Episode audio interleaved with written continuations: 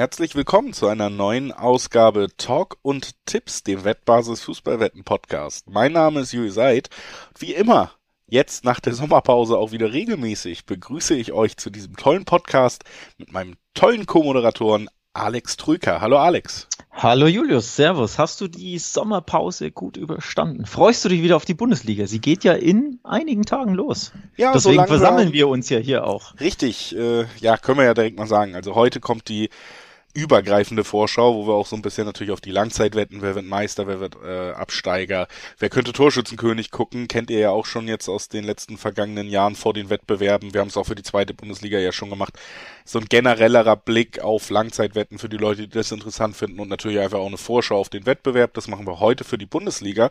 Morgen wollen wir das ähm, Heute ist Dienstag, morgen Mittwoch, ich versuche jetzt mal Leute abzuhören, die es nicht immer direkt am Erscheinungstag holen, wird dann auch hoffentlich direkt die Vorschau für die Premier League erscheinen können, wo wir es ähnlich machen. Und dann sind wir ja sogar zurück im Tagesbetrieb und Donnerstag, wie immer, wird dann unsere Vorschau auf die Spiele erscheinen können. Und da ist bei mir schon so ein bisschen Vorfreude auch langsam da, haben wir ja länger nicht gemacht jetzt. Und mhm. wenn man dann mhm. merkt, es kommt näher, man beißt sich wieder rein, rein ins Thema, man merkt, der Ball rollt wieder, ähm, muss ich sagen, habe ich da langsam doch ein bisschen Lust drauf, freue mich auch auf diese Folge jetzt. Ich freue mich tatsächlich auch, dass die Bundesliga wieder losgeht. Ähm, man genießt natürlich auch so ein bisschen Sommerpause, mal weniger Fußball, mal ein bisschen ähm, ja, relaxen. Aber ich habe Lust auf die Liga, muss ich ehrlich sagen. Ich, ich freue mich drauf, was das alles so mit sich bringt, ob wir einen Meisterschaftskampf endlich mal nach zehn Jahren mal wieder haben werden. Tja, bleibt abzuwarten, werden wir in dieser Folge besprechen. Ich glaube, spannender als oben wird es unten womöglich werden. Da tue ich mich beispielsweise wesentlich schwerer, Prognosen abzugeben. All das werden wir in dieser Folge schon mal ein bisschen besprechen. Und dann mal gucken. Ich bin gespannt, wenn du so beispielsweise in die Top 4 tippst, also wer die Champions League erreichen wird oder generell, wenn du nach Europa tippst und wenn du auf die Abstiegsplätze tippst. Das können wir so ein bisschen besprechen. Bin ich gespannt, ob da die Meinungen auseinandergehen werden. Ja, auch da bin ich gespannt und deswegen will ich uns gar nicht so lange auf die Folter spannen und erledige noch kurz die Formalien vorweg. Sportwetten sind ab 18 nicht für Minderjährige gedacht und alle Angaben in diesem Podcast, die sich um Quoten drehen, sind Angaben ohne Gewähr, einfach weil sich diese Quoten eben von Anbieter zu Anbieter jederzeit noch verändern können, nachdem wir aufgenommen haben. Zu guter Letzt, Sportwetten können Spaß, aber auch süchtig machen. Und wenn das Ganze bei euch zum Problem wird, dann könnt ihr euch an den Support der Wettbasis wenden, sei es per Mail oder per Live-Chat oder ihr guckt mal auf spielen-mit-verantwortung.de vorbei. Auch da gibt es erste Hilfsangebote. So, das haben wir vorweggeschickt, sind also jetzt bereit, in die neue Bundesliga-Saison zu starten mit unserer Vorschau. Ich würde sagen, den spannenden oder nicht so spannenden Meisterkampf ganz oben, den äh, nehmen wir direkt als Einstieg, bevor wir dann nach unten blicken, wo du ja schon gesagt hast, da bist du dir deutlich unsicherer, wo man vielleicht ein bisschen mehr hin und her schieben muss. Beim Meisterschaftskampf muss man ja mittlerweile eigentlich vor jeder Saison vor allen Dingen eine Frage stellen, die du direkt beantworten kannst, nämlich wird es jetzt die nächste Meisterschaft der Bayern werden? Tja, und ich fürchte, ich muss die Frage direkt mit einem Ja beantworten. Wird ein sehr kurzer Podcast heute, das war der Part zum Meisterkampf. Ähm, ja, nee, man, man muss es natürlich ein bisschen ausführen, wollen wir ja auch, dafür sind wir ja da. Ähm, ich war vor, was waren es, drei, zwei oder drei Wochen wesentlich ähm, ja, zuversichtlicher eingestellt, dass die, Dortmunder challengen können, die Bayern, bis ähm, richtig herausfordern, also nicht nur herausfordern, sondern wirklich auch ärgern können, also dass es spannend wird, zumindest bis zum von mir aus mal vorletzten Spieltag, das wäre eigentlich schon Zugewinn für die Bundesliga, weil Lewandowski ist weg und Haller ist da. Haller, sorry. Nur leider hat sich dann äh, bei, ähm, bei Sebastian Haller herausgestellt, dass er an Hodenkrebs erkrankt ist und dass es auch noch ein böswilliger Tumor ist. Und das endet natürlich, glaube ich, auch meine, die sportliche Perspektive nicht nur beim BVB, sondern auch meinen sportlichen Tipp. Denn das hat für mich schon, macht schon für mich einen großen Unterschied, ob sie da vorne ne, eine mehr oder minder Torgarantien Mittelstürmer haben, der ihnen Tore bestmöglich garantieren kann, oder ob ihr Königstransfer, der ja 30 plus Millionen gekostet hat, jetzt erstmal für voraussichtlich ein halbes Jahr, wer weiß, vielleicht auch länger ausfällt. Also das ist ein Schlag ins Kontor, menschlich, aber natürlich auch sportlich für den BVB. Und das beeinflusst dann natürlich auch irgendwie meine Zuversicht, was den BVB in der Saison angeht, um ehrlich zu sein. Ja, erschreckliche Nachricht da beim BVB und rund um Aller und man muss natürlich schon sagen, ja, dass man, wenn man sich den Transfer mal angeguckt hat, schon lange gedacht hat, äh, so wie es ja auch äh, vermeintlich in den letzten zehn Jahren immer war, wenn es eine Konkurrenz für die Bayern gibt, dann wahrscheinlich Dortmund. Und sie hat durchaus gut verstärkt, auch in der Verteidigung große Problemstelle gewesen, jetzt mit Süle und Schlotterbeck natürlich große Namen. Dann auch offensiv ähm, ja, mit Adeyemi jemanden geholt, der spannend ist und mit Alea eben diesen Zielspieler, den man dann auch braucht. Gerade in der Bundesliga ist das, glaube ich, halt ein enorm wichtiger Spielertyp, weil du eben gegen sehr, sehr viele sehr diszipliniert und gut verteidigende Mannschaften spielst, die du nicht immer nur spielerisch klein, klein knacken kannst, sondern du brauchst diesen Spieler, der auch mal über eine Flanke aus dem Halbfeld erreichbar ist. Du brauchst den Spieler, der mal in einem engen Strafraum den Ball festmachen kann für die Mitspieler, die dann vielleicht technisch versierter sind.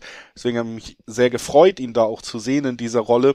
Und das ist, wie du gesagt hast, schon, schon schwerer Schlag für diese Ambition. Man muss natürlich jetzt auch sagen, dass die Gerüchte spätestens seitdem feststeht, dass er mehrere Monate aufs Feld schon immer konkreter in die Richtung gehen, dass Dortmund da auch nochmal nachliegen wird auf dieser Position. Das wissen wir zum jetzigen Zeitpunkt nicht. Giovanni Simeone wird da immer heißer gehandelt. Äh, aber ist äh, auch wahrscheinlich nur eine der Varianten, die man da im Moment im Blick hat. Also das ist natürlich noch die Frage, was für einen Spieler man da bekommt. Klar ist aber auch, man wird natürlich nicht ähnlich investieren können nochmal. Ne? Aller in Gesamtpreis mit Boni wäre er dann der Rekordtransfer aus Dortmunder Sicht. Diese Summe wird man nicht nochmal zahlen für jemanden, der jetzt ein paar Monate dieses Loch füllen soll. Und wahrscheinlich wird man auch nicht dieselbe Qualität, die man Aller zugetraut hat, da nochmal bekommen. Das heißt, dieser Rückschlag ist definitiv da, den muss man auch anerkennen. Und ja, könnte auch tatsächlich ein großes Problem für Dortmund in der gesamten Saison werden, weil man schon gesehen hat in den Testspielen, ähm, wo sie ja nicht so gut abgeschnitten haben, dass sie vor allen Dingen Probleme hatten, Tore zu erzielen. Sie hatten den Ball, sie haben sehr viel technisch versierte Spieler vorne, die auch Spaß machen. Malen sieht sehr gut aus bis jetzt. Mit Adeyemi hast du jemanden dazu bekommen, du hast mit Bellingham jemanden, der immer den Weg nach vorne sucht. Du hast mit Reus einen unbestritten tollen Fußballer da vorne. Und das ist ja nur die erste Reihe mit Brand, der zumindest teilweise seine Qualität einbringen kann, mit einem Mukoku, der immer noch als spannendes Talent, du hast da ja super viel Qualität. Was dir ja, fehlt, ja. ist dieser Zielspieler, ne? Und ja. das war in der letzten Saison sichtbar, wenn Holland verletzt war, was er sehr lange war. Das hat Dortmund zurückgeworfen in einer eher enttäuschenden Saison. Und es war auch in den Testspielen wieder zu sehen, dass da eben was fehlt. Jetzt hast du im Pokalspiel gegen 1860 natürlich gesehen, wenn die einen Gegner haben, der ihnen die Räume lässt, die, der sie kombinieren lässt, dann sind diese Spieler sehr gut, dann haben sie Spaß. Aber ich habe es ja gesagt, in der Bundesliga hast du meistens eine andere Ausgangssituation, dass du weniger Räume, tiefer stehende Gegner, die auch weniger Fehler machen. Und da ist dieser Stürmer, dieser wirkliche Stürmer, wirklich unerlässlich und das könnte zum Problem werden. Interessanterweise, aber um da mal ein bisschen was entgegenzuhalten, natürlich auch ein Problem, das der FC Bayern auch in einigen Spielen jetzt bekommen könnte. Genau. Egal wie brillant die da auch besetzt sind kannst ja genauso viele oder noch mehr Spieler aufzählen, die da qualitativ auf dem Level der Dortmunder Offensive oder da drüber sind. Mit Manet auch noch ein Superstar dazu, muss man trotzdem sagen. Dieser Lewandowski, dieser absolute Zielspieler, der enge Bundesligaspieler auch mal entscheidet, wenn du einen schlechteren Nachmittag hast, der geht auch den Münchnern jetzt ab. Absolut. Also im Endeffekt ist das eine Parallele zwischen den beiden deutschen Top-Teams. Beide gehen ohne echten Mittelstürmer, ohne Torgarantie in die Saison. Natürlich muss man ähm, dazu sagen, ein Monat lang hat die hat das Transferfenster noch offen. Also beide können natürlich noch einiges tun, vor allem wenn der äh, Start vielleicht nicht ganz so glücken sollte, ähm, dass sie nachbessern können. Ich glaube, der BVB wird eher nachbessern als die Bayern. Die Bayern haben sich ja dahingehend geäußert, dass sie Stand jetzt ähm, zufrieden sind mit ihrem Angriff, ähm, dass es auf mehreren Schultern auffangen möchten, ne, das Lewandowski-Loch quasi. Ähm, ich glaube, der BVB wird noch was machen, aber nichtsdestotrotz Stand heute gehen beide ohne Knipser, ohne Mittelstürmer in die Saison.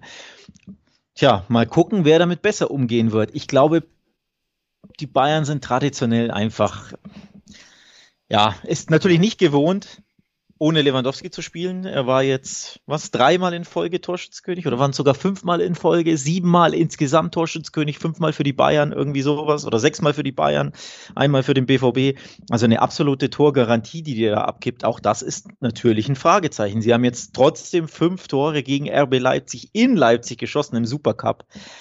Ist ja auch so ein kleines Zeichen, dass man. Aber natürlich ja? auch wieder, ja, eine Mannschaft, die mit Leipzig so gewählt ist, dass sie nicht spielt wie 90 Prozent der Bundesliga-Vereine. Also ich glaube, das ist wirklich so immer noch mein Kern aus Meisterschaft. Äh, werden wir drüber reden, wenn wir über die Premier League dann morgen in der nächsten Episode reden, ähnlich. Wenn diese Mannschaften auf so hohem Niveau, die mittlerweile auch so weit weg sind vom unteren Drittel der Liga, was Geld angeht, wirklich Richtung Meisterschaft massieren wollen, dann müssen sie alle ihre Pflichtsiege holen, weil sie unter sich gibt's vielleicht noch diese Leistungsunterschiede, aber ob Dortmund oder Bayern nach Augsburg fährt. Das macht für Augsburg fast keinen Unterschied mehr, weil beide so weit weg sind qualitativ, ne? Aber beide müssen diese Pflichtaufgaben erfüllen. Und da hilft eben dieser Stürmer, wenn du manchmal keine spielerischen Ideen hast, wenn du keinen guten Tag hast. Und ähm, das ist natürlich spannend zu beobachten, wird auch äh, weiter spannend zu beobachten sein. Ich würde direkt mal zu den Quoten kommen. Auch hier äh, sehr, sehr deutliche Angelegenheit. Bayern lohnt sich für eine Langzeitwette meiner Meinung nach überhaupt nicht mit den 1,20er Quoten so im Schnitt bei den deutschen Wettanbietern. Also 1,20 Return bei einer Wette über eine komplette Saison, da muss man schon sehr geduldig sein oder sehr, sehr viel einsetzen können, damit man das äh, für sinnig hält. Dortmund dann auch direkt mit der Neuner-Quote.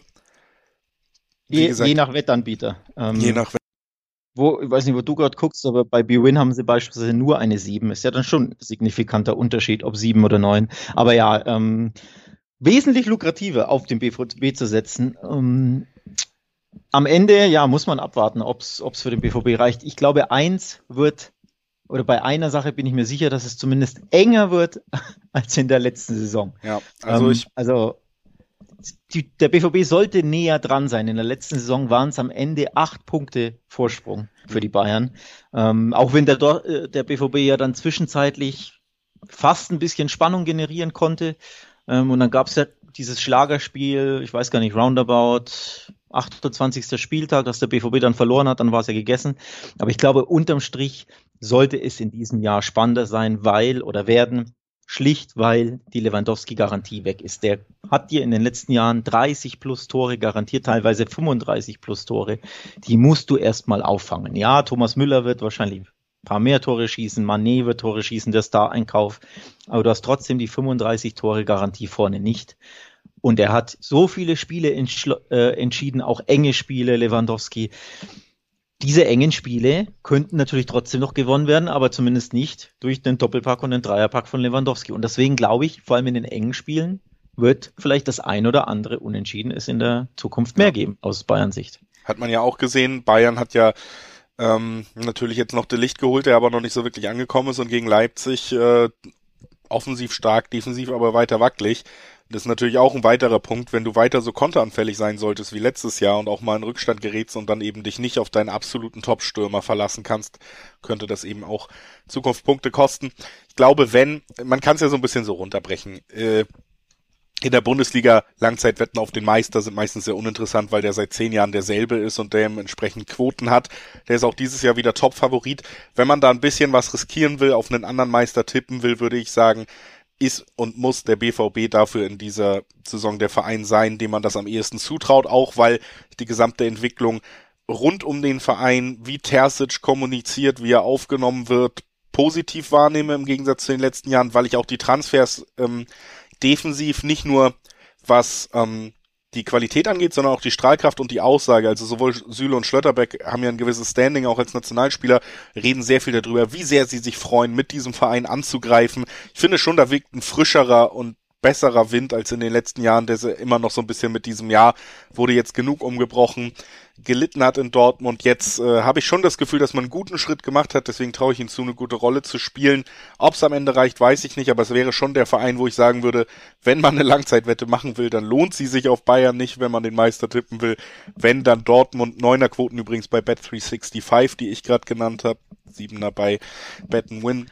Das ist schon äh, lukrativer, um ehrlich zu sein. Auf jeden ähm, Fall. Das, das für die Hardcore-BVB-Fans oder für die sehr zuversichtlichen kann sich das lohnen. Äh, kurzes Wort noch zur Defensive, weil du, wir haben jetzt sehr viel über Lewandowski und äh, Haller gesprochen und die fehlenden Mittelstürmer.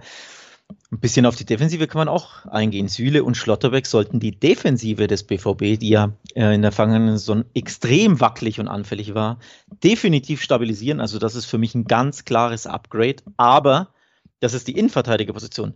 Die Außenverteidigerposition ist gegen den Ball, finde ich, mit Guerrero und Meunier weiterhin wackelig. Also das ist nach vorne ist das top, aber nach hinten auf den Außen ist mir das ein bisschen äh, ja, ja, noch zu, luft, zu luftig, weil beide einfach die Stärke im Gang nach vorne haben. Ähm, ich glaube, für Meunier, Meunier persönlich ist der Haller-Ausfall auch sehr schmerzhaft, denn das wäre ein Abnehmer für seine Flanken gewesen. Genau. Er flankt ja sehr, sehr gerne und sehr oft und auch sehr ziemlich gut, wie ich finde. Ich auch, finde ich auch. Ähm, ja. Ähm, das, dieses äh, Tandem, dieses Duo, darauf habe ich mich gefreut.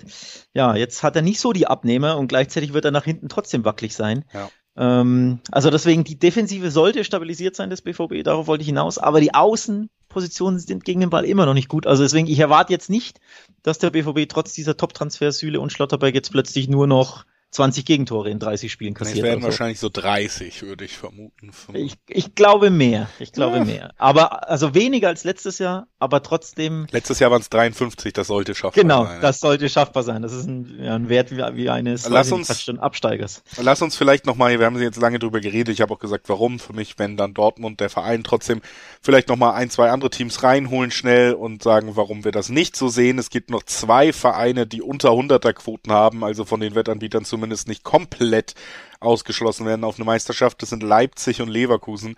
Leipzig bei B-Win 10er, bei Bet365 zum Beispiel sogar 13er Quoten, bei Leverkusen ein bisschen umgekehrt. Die haben bei Bet365 26er, bei B-Win sogar 29er Quoten. Also das sind noch die beiden, die so im äußeren Rennen so ein bisschen sind. Leverkusen natürlich jetzt schon aus dem Pokal ausgeschieden mit einer nicht so guten Leistung. Und ich muss da ganz ehrlich auch sagen, ich finde den Kader weiter spannend, aber ich sehe auch weiter das Leverkusen-Problem, was man ja immer so ominös umschreibt, Vizekusen, Mensch, das ist einfach Leverkusen, die lassen immer liegen, wenn es wichtig ist und so.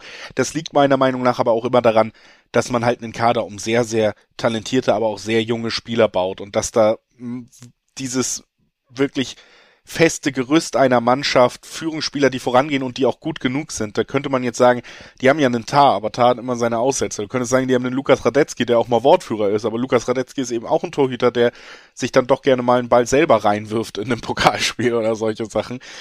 Mir fehlt da bei Leverkusen einfach die Stabilität. Das war immer ein Problem in der Vergangenheit, egal wie tolle Spieler sie hatten.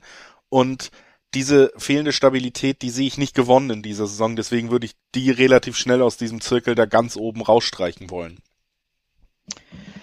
Ja, ich bin jetzt fast, ich, ich kann ja nicht umhin. Ich wollte sagen, Leverkusen ist leider Leverkusen. Ich wollte, ich wollte tatsächlich just so einsteigen, du hast es schon vorweggenommen. Ich kann Leverkusen nicht als Meister tippen. Ich weiß gar nicht, ob man das überhaupt kann, weil Leverkusen einfach Leverkusen ist. Ich halte von der Mannschaft sehr, sehr viel und wenn sie ihr Potenzial abrufen, das hat man schon in der letzten Saison gesehen, können sie super Fußball spielen, können auch sehr erfolgreich Fußball spielen, können über mehrere Spieltage lang wirklich so überzeugen, dass man sich dabei ertappt und zu sagen, zu sagen, ja, warum denn nicht dieses Jahr Leverkusen? Vor allem, wenn beispielsweise Bayern oder BVB in der Zeit ein bisschen schwächeln sollte oder wenn man einfach näher dran ist. Aber dann macht Leverkusen immer Leverkusen Dinge, dass sie plötzlich den Faden völlig unerklärlich verlieren und irgendwie in den nächsten fünf Spielen vier davon nicht gewinnen oder so. Und dann auch wieder fünf Gegentore in Leipzig kassieren oder irgend solche Dinge. Wie jetzt eben auch das Pokal aus. Das ist auch eine typische Leverkusen-Sache. Was ist da los? Wieso fliegt man nicht nur aus dem Pokal raus, sondern auch mit so vielen Gegentoren? Ist da hinten völlig äh, ohne Zugriff auf einen Drittligisten. Also, das ist wieder typisch Leverkusen. Sie haben solche Spiele immer drin und solche Phasen drin. Sprich, ihnen geht die Konstanz ab. Und wer Meister werden will, muss konstant sein. Der muss nicht nur talentiert sein und ab und zu tolle Spiele haben, sondern über 34 Spieltage konstant sein. Ist eine abgedroschene Phrase, aber es ist nun mal die Wahrheit. Und das wird Leverkusen erneut nicht schaffen. Sie werden für mich wieder in den Top 4 landen. Darüber sprechen wir gleich. Kann man ja auch tippen. Ähm, wer in die Champions League kommt, also für mich safe einer der ersten vier, vielleicht sogar, ich glaube, ich tippe sie sogar in die Top 3 aber Meister werden sie nicht werden, meiner Meinung nach, weil sie nicht konstant genug sind. Und weil ihnen auch, Thema Ausfall eines super wichtigen Spielers, wird zumindest in der Hinrunde fehlen wird. Und das war für mich der Shootingstar letzte Saison. Er hat sie aufs nächste, auf die nächste Ebene ge gehievt, gehoben. Er ist ja leider verletzt bis voraussichtlich November, Dezember. Dann ist ja eh die WM, also er kommt ja erst im Februar dann zurück, weil im Februar geht erst die Saison weiter. Tja, dann kann Leverkusen vielleicht angreifen, dann können wir nochmal sprechen, aber ohne Würz bis dahin wird es auch ein bisschen schwerer. Und deswegen glaube ich nicht, ähm, dass Leverkusen da wirklich ganz, ganz oben attackieren kann. Ja, würde ich mich anschließen. Lass uns vielleicht dasselbe dann auch nochmal für Leipzig durchgehen, die da auch noch mit drin stehen. Warum können die denn kein Meister werden?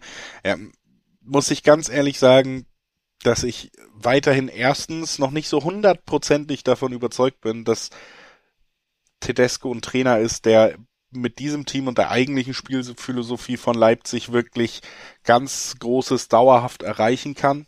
Ich finde schon, dass man auch in der letzten Saison, wo man natürlich am Ende gut gepunktet hat noch, wo man auch den Pokal geholt hat, trotzdem auch gesehen hat, dass die Mannschaft jetzt spielerisch immer noch nicht auf dem allerhöchsten Niveau fungiert hat, auch weiter weg von der Nagelsmann-Zeit noch war. Was bei Leipzig interessant ist, ist natürlich, dass man mittlerweile finanziell jetzt wirklich auch voll in die Vollen geht.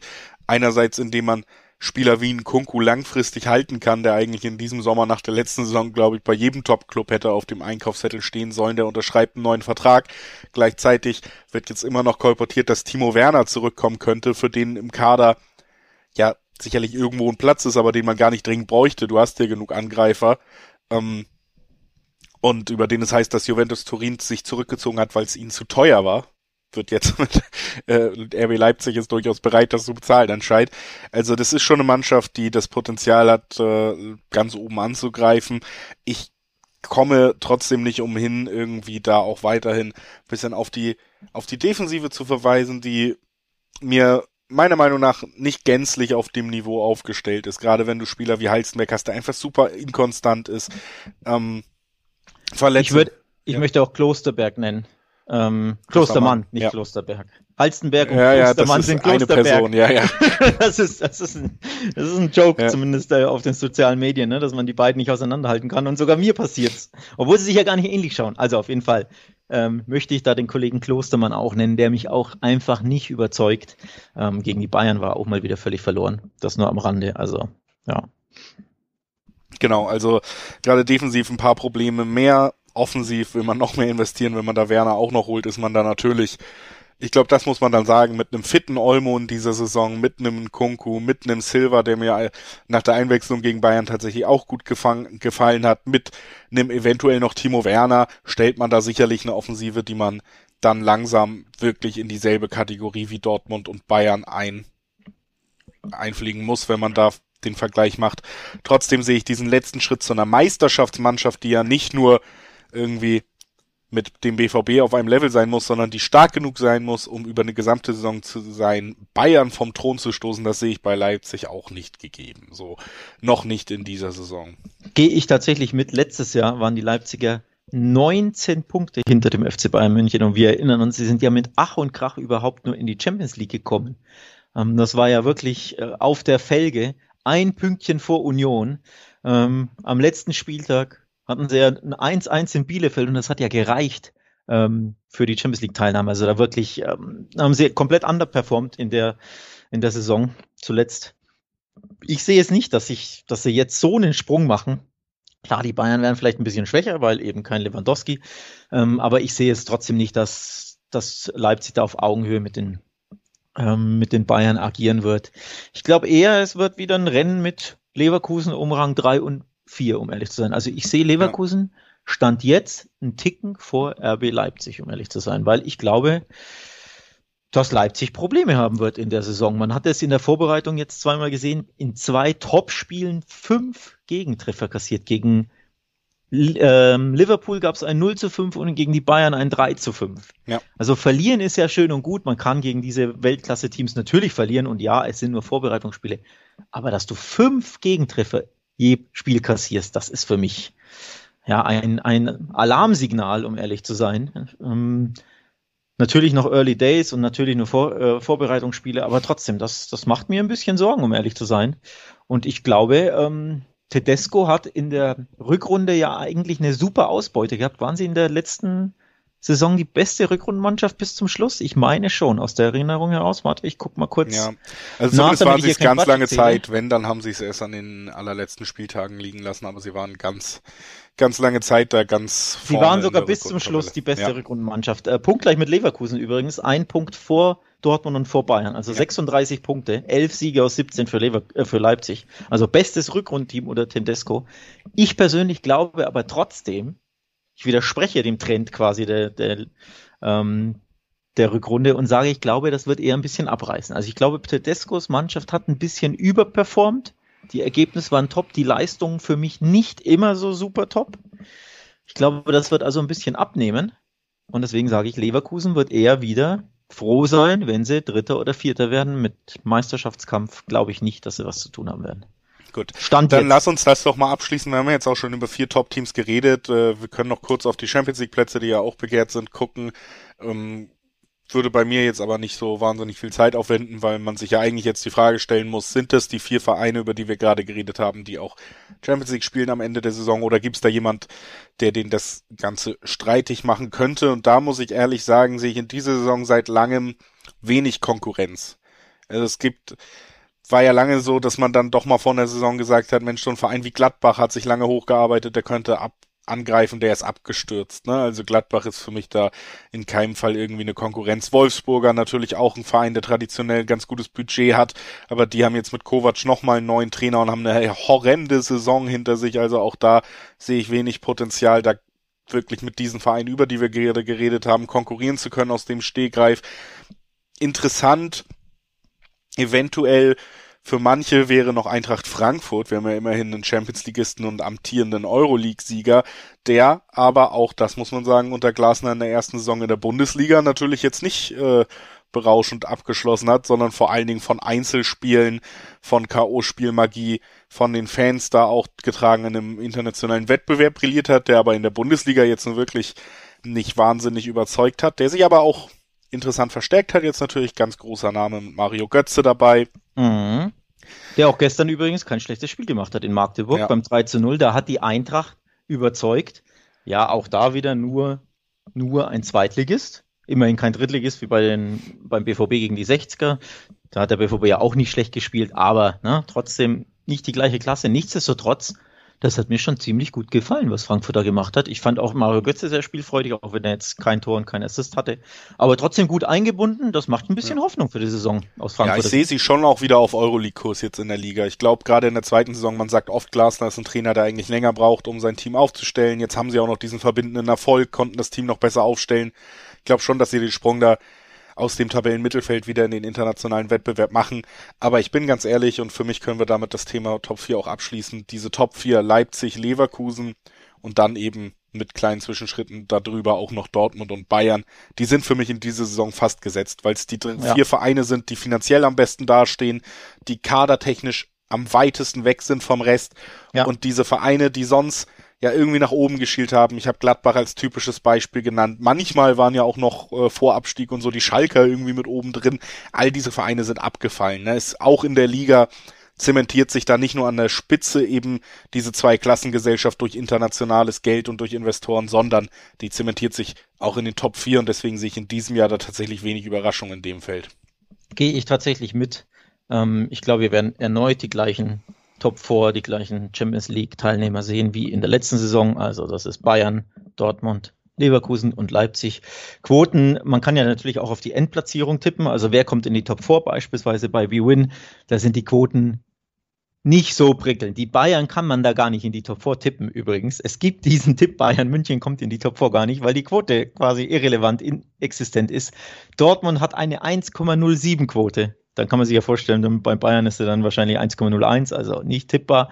Leipzig 1,25, Leverkusen 1,65. Also auch da sprechen die Quoten eine klare Sprache. Und jetzt, und das finde ich tatsächlich überraschend, die Mannschaft dahinter, hinter diesen drei, ist Wolfsburg mit einer 450er Quote gleich auf und Gladbach ebenfalls mit einer 450er Quote.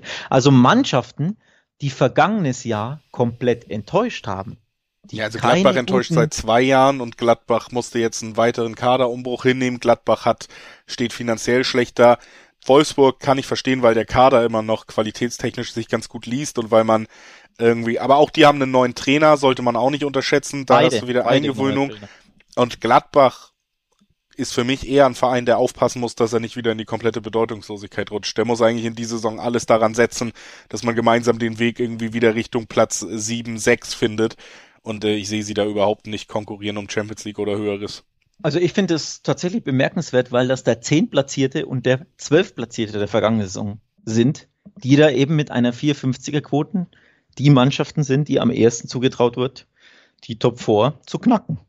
Dahinter kommt dann Frankfurt mit einer Fünferquote, Hoffenheim Zehner und dann eben die Freiburger, die ja um ein Haar zusammen mit Union ja wirklich um ein Haar in der Champions League vorbeigerutscht sind. Freiburg eine 13er Quote auf Champions League, Union eine 17er. Auch der erste FC Köln, der ja manche Herzen erobert hat in der vergangenen Saison, eine 17er Quote. Also um es kurz zu machen, Top 4 für mich in Stein gemeißelt, das sind die üblichen Verdächtigen. Am ehesten traue ich es ähm, Frankfurt zu, zu überraschen, aber auch nicht Champions League, sondern Fünfter, Sechster werden. Ähm, ich glaube, die ersten vier sind zu gut für den Rest der Liga. Ähm, das wird, glaube ich, klar werden. Also so spannend wie letztes Jahr, glaube ich, wird es nicht mit Union und Freiburg, die bis zum letzten Spieltag da konkurrieren. Das kann ich mir nicht vorstellen. Lasst mir euch, liebe Zuhörerinnen und Zuhörer, jetzt äh, mal etwas ans Herz legen, und zwar wettbasis.com. Da bekommt ihr rund um die Bundesliga unter anderem durch auch wirklich zahlreiche Artikel, die euch auf all diese Themen, auch über die wir gerade sprechen, vorbereiten. Wer wird Meister, wer wird Absteiger, da gibt's Quoten, Vergleiche schon, dass man sogar gucken kann, wo kann ich am schnellsten und am besten bei welchem Wettanbieter darauf tippen. Und was man auch tun kann, ist sich eben weitergehend informieren. Großer Artikel natürlich auch jetzt wieder hatten wir jedes Jahr bis jetzt.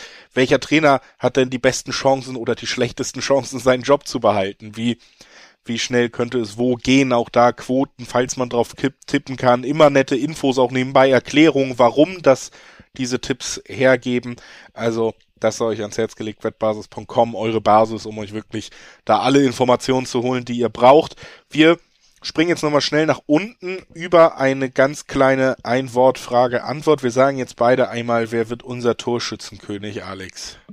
Ich wollte dich dazu, ein Wort kann ich jetzt, ich will überleiten. Ich wollte dich dazu eh schon befragen beim Thema Leipzig. Wird ein Kunku erneut so eine herausragende Saison haben? Das ist eine Frage, die ich an dich voranstellen möchte. Ich Für glaube, mich letztes Jahr der beste Spieler der Bundesliga. Ja, und ich glaube, er wird wieder eine sehr gute Saison spielen. Ich finde, er wirkt nicht, als würde er wahnsinnig in der Qualität abfallen. Die Frage ist immer, wie das dann am Ende auch natürlich im Team in Szene gesetzt werden kann und wie, wie sehr erscheinen darf auch. Ich könnte mir vorstellen, wenn Leipzig tatsächlich noch Werner zurückholt, dass der als Rekordtorschütze des Vereins als vermeintlich großer Name auch ja ein bisschen mehr im Rampenlicht stehen wird und damit natürlich auch ein bisschen vielleicht was von Kunku wegnehmen wird, auch was die Toranzahl angeht, dass sich das System dann nochmal verändert. Deswegen würde ich ihn nicht unbedingt als Torschützenkönig sehen, weil er da auch nicht der alleinige Goalgetter ist, aber ich glaube schon, er wird eine herausragende Saison spielen, er wird wieder einer der besten Spieler sein, Einzelleistung und dann wird er, denke ich mal, im nächsten Jahr vielleicht doch auch noch bei einem sehr teuren Angebot zu einem richtigen Verein wechseln. Also Nkunku hat bei BWin eine Achterquote darauf, dass er Torschützenkönig werden wird. Nur zwei Spiele haben eine niedrigere Quote. Das ist Star-Einkauf Sadio Mané von den Bayern, wenig überraschend, mit einer 450er Quote. Er ist aber zumindest bei BWin nicht der Top-Favorit auf die Torjägerkanone. Das ist ein anderer Kollege, der nämlich letztes Jahr für Furore gesorgt hat, aber ein bisschen unter dem Radar war, weil Lewandowski natürlich wieder alles kurz und klein geballert hat und weil ähm, ein Kunku eben ja im Rampenlicht stand. Das ist nämlich Patrick Schick. Viererquote Patrick Schick, der letzte Saison 24 Tore in 27 Spielen geschossen hat. Also ja. eine Wahnsinnssaison. Viererquote. Bei Bwin, halt wie gesagt, sagen, der Topfavorit. Er ist der einzige und Spieler, der, wenn er fit bleibt, natürlich wirklich ein absoluter Zielspieler in einer guten Mannschaft ist, ja. in den Top 4. Ja. Das haben wir bei Leipzig nicht, dafür ist es zu flexibel. Auch bei Manet muss man ja sagen, ich glaube schon, dass der sehr gut ankommen wird in der Liga. Aber wenn du da vier, fünf Spieler hast, die sich alle um die Tore konkurrieren werden, wäre ich Sadio Mané kann eine überragende Saison spielen mit 17 Saisontoren. Reichen 17 Saisontore zum Torjägertitel eigentlich nicht. In der jüngeren Vergangenheit auf jeden Fall nicht mehr.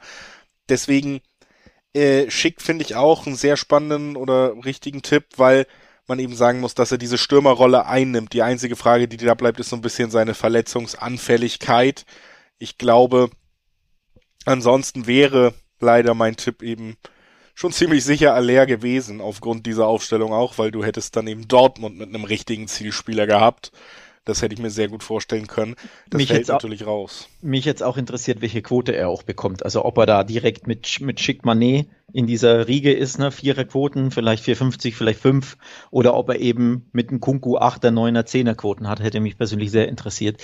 Ähm, ich hatte Haller auch ganz, ganz oben auf meiner Liste. Ich gehe tatsächlich auf Patrick Schick. Ähm, ich glaube, ich wäre auch ohne Haller auf, auf Schick gegangen, weil einfach das Spiel auf ihn zugeschnitten ist.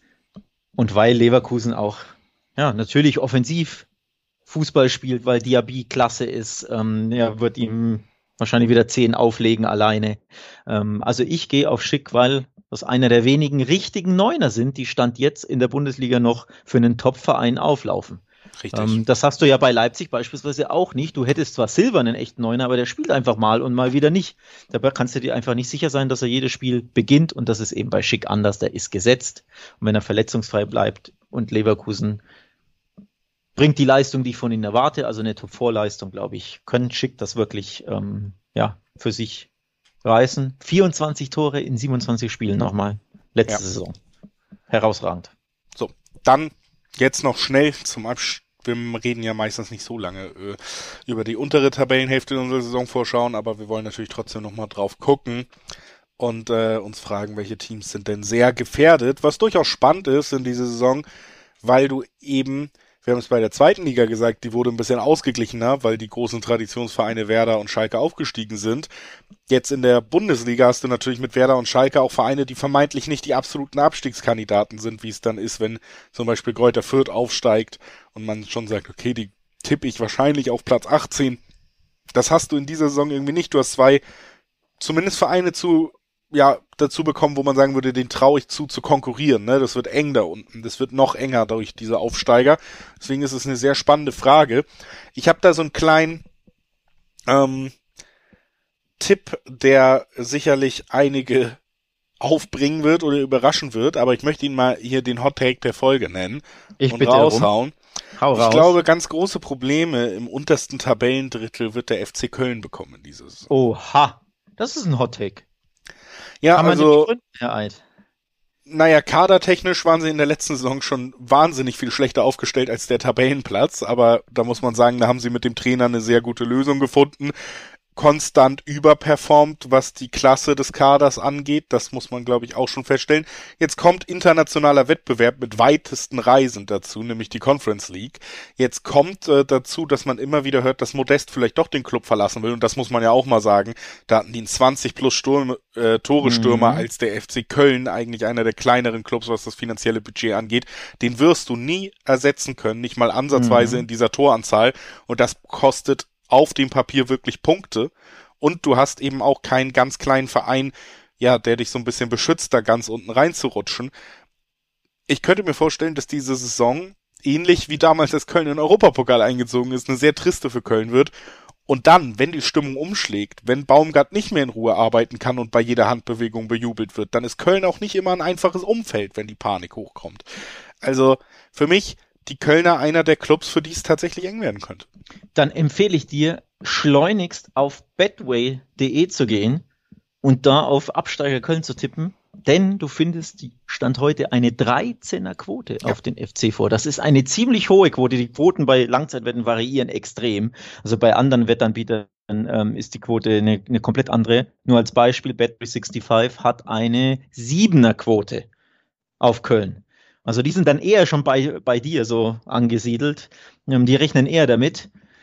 Ja, Betway rechnet eher, wie ich, nicht so damit, dass Köln da unten reinrutscht, zumindest so tief unten rein, dass sie natürlich eine schlechtere Saison spielen werden als die letztjährige.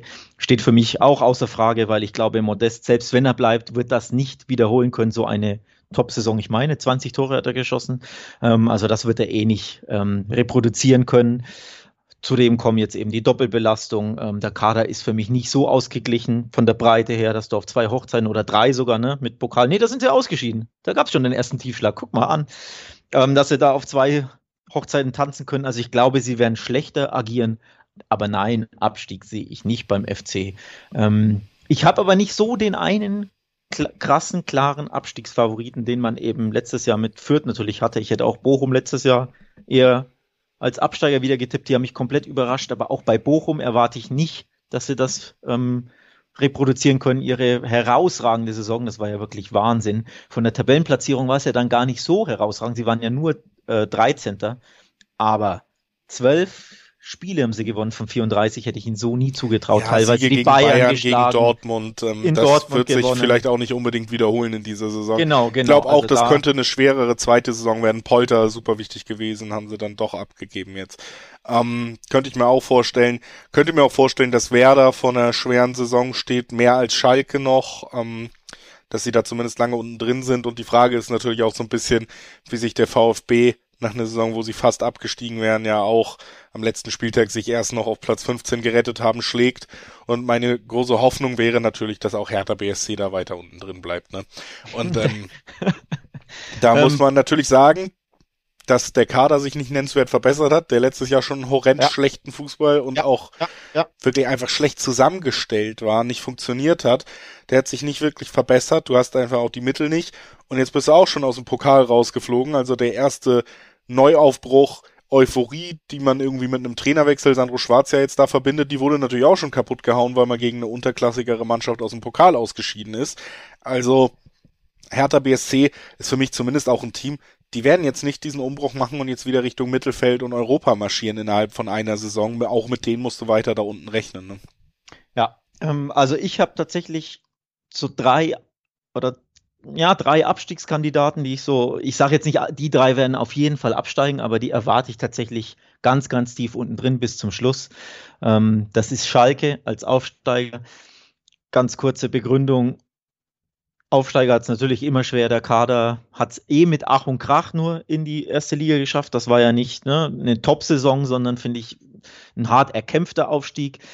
Und die Personalie Frank Kramer als neuer Coach, die bei mir zumindest kommt da keine Begeisterung auf. Er ist ja letztes Jahr bei Bielefeld, er hat einen okayen Job gemacht bei Bielefeld, wurde aber trotzdem entlassen, weil er viele Spiele nicht gewonnen hat. Aber es überzeugt mich jetzt nicht so, dass ich so euphorisch bin, dass ich sage, ja, Schalke, Urgestein der Bundesliga, die werden das jetzt schaffen. Ich glaube, Schalke wird es schwer haben.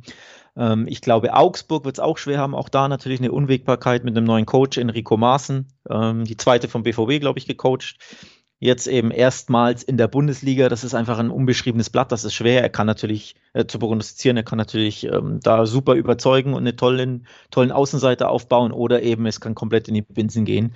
Ähm, ich rechne eher mit letzterem, weil mich auch der Kader nicht so überzeugt, weil der Fußball in Augsburg seit Jahren nicht gut ist, weil sie immer wieder mit Ach und Krach zwar ihre Punkte in Schlüsselspielen holen, aber selten überzeugen. Also ich erwarte auch Augsburg unten drin, Schalke.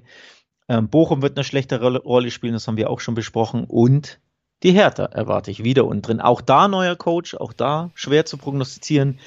Aber wenn ich auf den Kader blicke, das ist immer noch so ein unterirdischer Kader für mich. Da stimmt nichts. Sie haben viel zu viele Sechser. Sie haben keine richtig zentralen Mittelfeldspieler, die was mit dem Ball können, sondern alle eher gegen den Ball.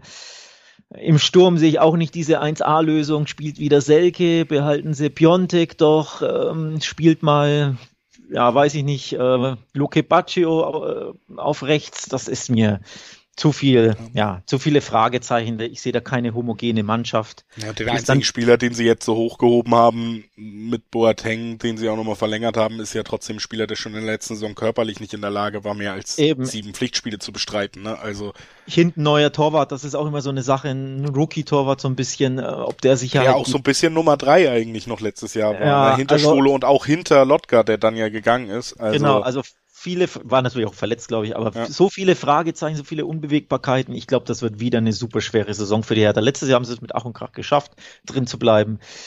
Tja, aber letztes Jahr waren auch die Fürther noch da, die wesentlich schlechter waren. Und letztes Jahr waren auch die Stuttgarter unten drin, ja. die ja auch eine horrende Saison gespielt haben. Die erwarte ich jetzt wesentlich besser. Der VfB wird, glaube ich, einen Schritt nach oben machen, ähm, meiner Meinung nach.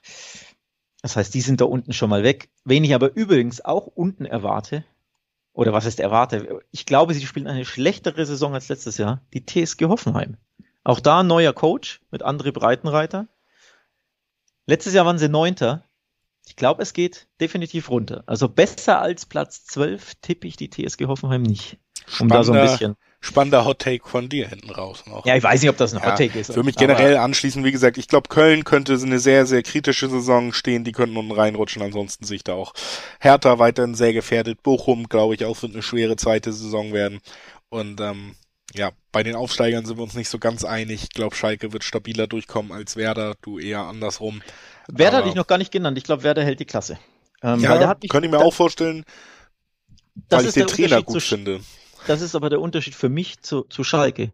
Da hat mir der Fußball, was ich so gesehen habe von der zweiten Liga, ich gucke jetzt natürlich nicht jedes Werder-Spiel, aber was ich so mitbekommen habe, da hat mir der, der Fußball eher gefallen. Ich glaube, wenn du eine gute Fußballmannschaft bist, tust du dich eh grundsätzlich leichter, völlig überraschender Take, Fußballspiele zu gewinnen. Ne? Vor allem gegen Mannschaften, die da heißen, zum Beispiel Hoffenheim, zum Beispiel Augsburg, zum Beispiel ja. Hertha, die eben einfach nicht so gut Fußball spielen können. Also Augsburg und, und Hertha vor allem. Da, und wenn du da deine Punkte holst in diesen Crunch Games als, als Bremen oder als Schalke, glaube ich, kannst du da schon was reißen. Also Bremen bleibt drin, Schalke wird schwer haben, ist mein Take. Hertha wieder unten Abstiegskampf.